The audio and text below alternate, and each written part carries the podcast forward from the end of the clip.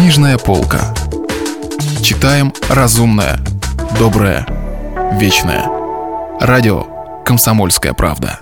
Василий Аксенов. Остров Крым. У микрофона Кирилл Кальян.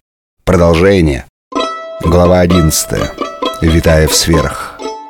Прошла неделя после ссоры в баньке, и стоила она Марлену Михайловичу, как говорится, немалых нервов. Ежедневно он ловил на себе косые взгляды товарищей, и, видимо, слухи уже начали просачиваться. Телефоны в кабинете звонили гораздо реже, а верхний этаж просто молчал. Звонки, однако, кое-какие все же были. Соседи позванивали частенько. По согласованию с соседями решено было послать на остров наиболее компетентного сотрудника Лучниковского центра – Лучниковского сектора, лучше всего самого Сергеева. Тот, естественно, не возражал, и Марлен Михайлович отлично его понимал. С какими бы противными делами не отправляешься на остров, все равно как-то там свежеешь. То ли классовое чутье обостряется, то ли все эти мелкие повседневные удовольствия капитализма, а скорее всего климат, солнце, особенно этот волнующий ветерок.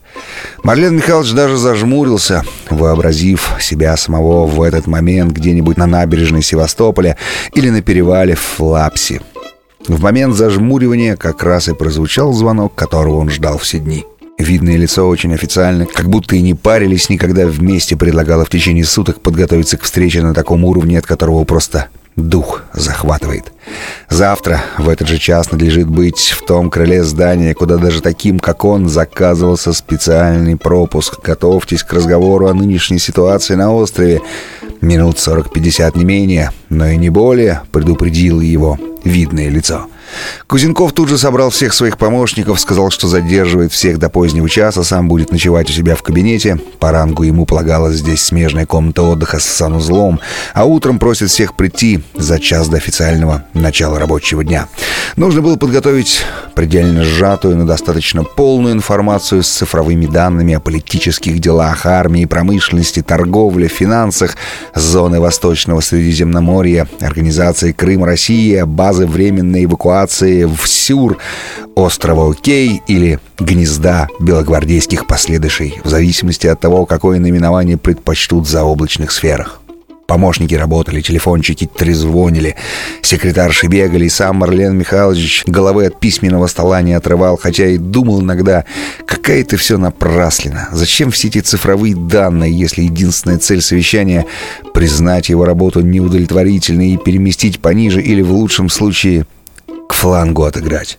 Увидев, однако, на следующий день участников совещания, он понял, что все не так просто, во всяком случае неоднозначно. Видное лицо здесь вовсе не главенствовало, оно сидело, правда, в чрезвычайно выгодной позиции за одним столом в одном ряду с тремя виднейшими лицами, однако соблюдало этическую дистанцию длиной в два стула.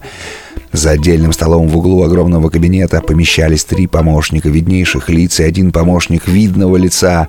Последний дружески улыбнулся Марлен Михайловичу. Это был один из подразумеваемых союзников — умница, доктор наук. Все присутствующие пожали Марлену Михайловичу руку, после чего ему было предложено занять место за главным столом напротив портретов. Сев и положив перед собой свою папку, Марлен Михайлович поднял глаза — Портреты смотрели на него хмуро и деловито с каждым годом. Черты усталости и возрастные изменения все больше проступали на их, несмотря на все большие успехи системы и учения в мировом масштабе. Взгляд Марлена Михайловича полностью соответствовал установившейся внутри этого учреждения негласной этике. Он был в меру деловитый в меру выражал сдержанное, но необходимое обожание. Так полагалось. Нужна была деловитость в купе с легкой, как бы невольно возникшей влагой обожания. Марлен Михайлович подумал о том, что это у него вовсе не притворное, не искусственное. Это у него естественно, как дыхание, что у него просто не может не появиться этого чуть-чуть дрожащего обожания при встрече с портретами, ибо для него это и есть встреча с самым важным, с партией, с тем, что дороже жизни — это ощущение наполнило его теплотой сопричастности. Он почувствовал себя здесь своим. Что бы ни случилось, он всегда здесь свой. Он солдат партии, куда бы его ни переместили, пусть даже в райком. Затем он понял, что искренность его для всех очевидна и, кажется, даже оценена. В глазах одного из портретов промелькнуло нечто отеческое, тоже не искусственное, тоже идущее от души. Потому должно быть, что для них портретов нижестоящие товарищи тоже были своего рода символами великого, могучего и вечного, как сибирская тайга, понятие партия. Затем этот секундный и уловимый только скрытыми струнами души обмен чувств закончился и начался деловой разговор. «Вот, товарищ Кузенков, собрались о твоем островке полялякать», — сказал один из портретов, окающий во все стороны и как бы испытывающий еще недостаток в этом округлом звуке. «Сколько уж годков занозой он у нас в глазу торчит. Письма приходят в Центральный комитет от рабочего класса. Не пора ли, дескать, решать вопрос?» Марлен Михайлович, ловя каждый звук, кивал головой, выражая, во-первых, полную оценку того факта, что такие особы собрались для решения судьбы скромного объекта его патронажа, во-вторых, полное понимание классового недоумение по поводу занозы и, наконец, полную готовность предоставить исчерпывающую информацию по всему профилю проблемы островка. Даже папочку открыл и даже слегка откашлялся. Информация, однако, в этот момент не понадобилась.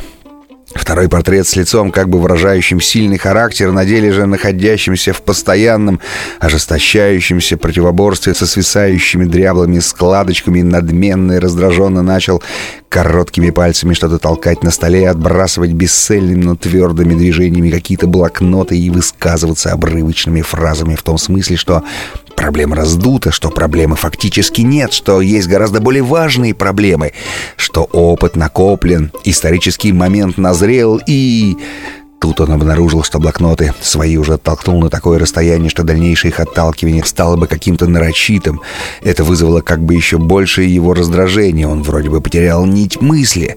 Потом решительно протянул руку к зеленому сукну, подтащил к себе поближе свои блокноты и снова начал их отталкивать. Какой, в принципе, неприятнейший человек, если отвлечься от того, что он в себе воплощает, неожиданно подумал Марлен Михайлович и устыдился своей мысли.